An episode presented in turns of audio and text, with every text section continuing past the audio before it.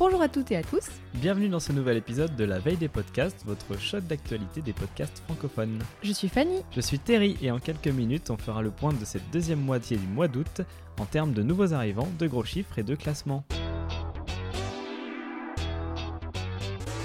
Minute Buzz se lance dans les podcasts et cherche ses voix. Mais qui est Minute Buzz? Ben, c'est des producteurs de contenu qui s'adressent plutôt aux jeunes et qui font maintenant partie du groupe TF1, qui font principalement des vidéos qui publient uniquement sur les réseaux sociaux. Et visiblement, ils vont bientôt se mettre à l'audio très sérieusement en y consacrant tout un nouvel espace. Ils recherchent des spécialistes du podcast qui sauraient préparer et animer des séquences hebdomadaires entre 3 et 10 minutes sur un thème de leur choix.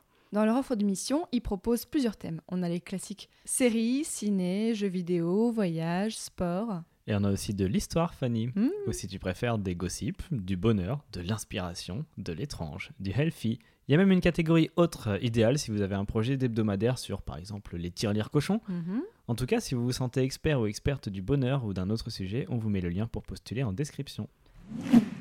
Chez Spotify, on rachète les podcasts pour les garder que pour soi. Ouais, alors déjà, ils avaient payé Amy Schumer un million de dollars pour leur créer une hebdomadaire. Maintenant, Spotify rachète des podcasts qui existent déjà. C'est le Joe Budden podcast qui est concerné, c'est une émission sur le rap qui va devenir bi-hebdomadaire dès la rentrée. Mais ce qui est grave dans cette histoire, c'est que le podcast ne pourrait être écouté que sur Spotify. Alors on dit pas cool Spotify. Pas cool. Et pourquoi on garde les podcasts que pour soi? Parce qu'ils valent de l'argent? Mais oui, on nous le dit, on nous le rabâche comme un mantra qui ressemblerait un peu à de l'auto-persuasion. Les podcasts vont ramasser tout l'argent.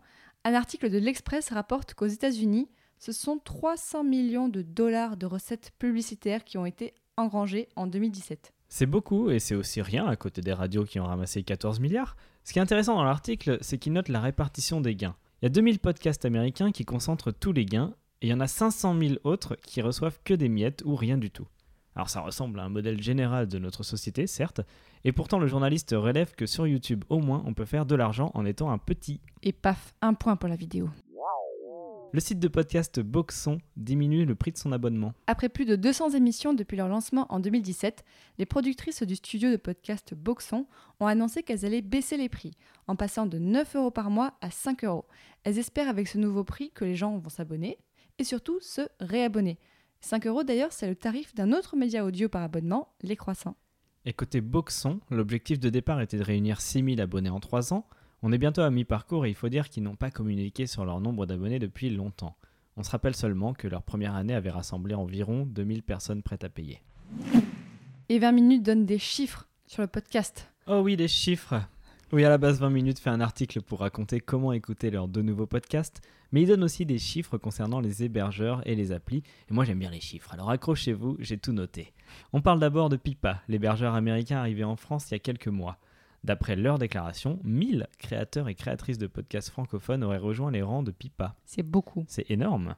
Cela dit, on notait la dernière fois que l'autre hébergeur en français, Ocha, avait déjà 300 inscrits, et ils se sont lancés que mi-juillet.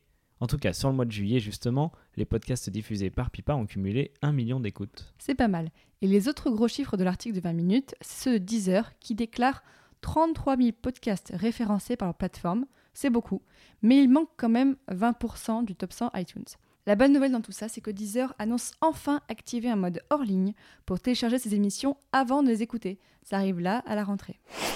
On peut désormais scruter facilement l'évolution de son podcast dans le classement iTunes et Google. On a tous déjà parcouru frénétiquement le classement d'Apple Podcast pour chercher son émission, voir si on était dans le top 100 ou 200 de l'application la plus utilisée.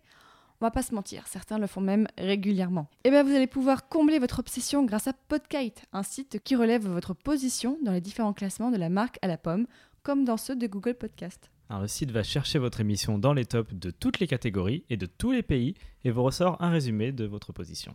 Et si vous inscrivez, vous pourrez suivre l'évolution de votre performance, recevoir un bilan hebdomadaire et aussi être alerté des nouveaux avis déposés à votre propos. Ça s'appelle Podkite et c'est à tester sur podkite.com. On a gagné un Podcast Award Nous, non. Ah. Mais c'est vrai que Podchose et Bad Geek ont annoncé les vainqueurs de leurs awards lors de leur pot de nuit d'été. Il y a eu 1700 votes sur les 10 catégories. On rappelle que les participants étaient uniquement les podcasts qui avaient décidé de concourir. Et il y avait un truc sympa dans l'idée de faire découvrir des nouveaux podcasts. Pendant la cérémonie, le vainqueur de sa catégorie devait présenter le podcast qui avait été élu le moins connu de la même catégorie. On partage un peu de son influence, c'est ça la bienveillance du podcast. On peut féliciter pour leur première victoire 24 FPS, The Sin Squad, Pamela Target, Pourquoi Buffy c'est génial, comme Sardou, Il faut qu'on parle, Calvin Ball, La Désémission et Club Internet, l'émission de Numérama. Et bravo aussi Wapex de Walter Proof qui remporte son quatrième award en 4 ans. Euh, dis donc, en parlant de Walter Proof, tu fais des trucs sans moi Mais oui, plein, mais tu penses à quoi? Bah, J'entends des interviews où tu es en tête à tête avec quelqu'un du monde du podcast qu'on entend trop peu en général. Il y a déjà eu le créateur de Podcast Addict, la podcasteuse Karine et donc euh, Walter Proof. Oui, c'est une série d'interviews que j'ai menée pour Podcastéo. Alors Xavier Guémané m'a parlé de l'avenir de Podcast Addict, Walter Proof de son expérience dans le podcast depuis 2005 et Karine de ce qu'elle fait et de pourquoi elle aime tant ce média. Et le vendredi 31 août, on va sortir une interview de Knarf. C'est à retrouver sur le flux de Podcastéo, comme la des podcasts. Pas de dossier aujourd'hui, mais écoutez plutôt. Pas, de, dossier on n'a pas, de dossier. T'as vu qu'il y a aussi Whisperos qui a quitté Radio Kawa comme par hasard en même temps que Community Podcast. Oh, ouais, et tu sais que Presse Occulte va passer mensuel, produit par Blueprint, les anciens de Kawa Et t'as prévu d'aller à Podren parce que c'est le 20 et 21 avril, c'est dans une plus grande salle et en plus c'est encore gratuit. Mais il faut que je regarde. T'as vu les vidéos de Mademoiselle sur ce qu'est un podcast et comment en écouter? Alors moi, j'ai découvert un nouveau truc, c'est que pour faire connaître le podcast, je le partage depuis Spotify directement sur mes stories Instagram. C'est une nouvelle fonctionnalité qui est sur l'appli mobile. Ah, ça me fait penser que Google a déposé une marque appelée Shortwave pour une autre application de podcast. Mais qu'est-ce qu'ils vont bien pouvoir en faire? C'est une bonne question. il y a aussi Ocha qui prolonge son offre d'hébergement gratuit à vie jusqu'à début octobre. C'est plutôt cool, non? Cool.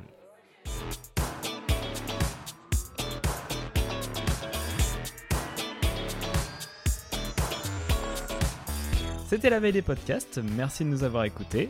On remercie les membres de la communauté Podcastéo qui ont participé à dénicher les informations que vous avez entendues. Big up en particulier à François, Mélanie et Julien qui nous ont aidés à mettre le pied à l'étrier. Podcastéo, c'est un regroupement de créateurs et de créatrices de podcasts. Retrouvez Podcastéo sur les réseaux sociaux et envoyez un message pour rejoindre les discussions. Et à dans deux semaines pour plus d'informations sur le podcast. Salut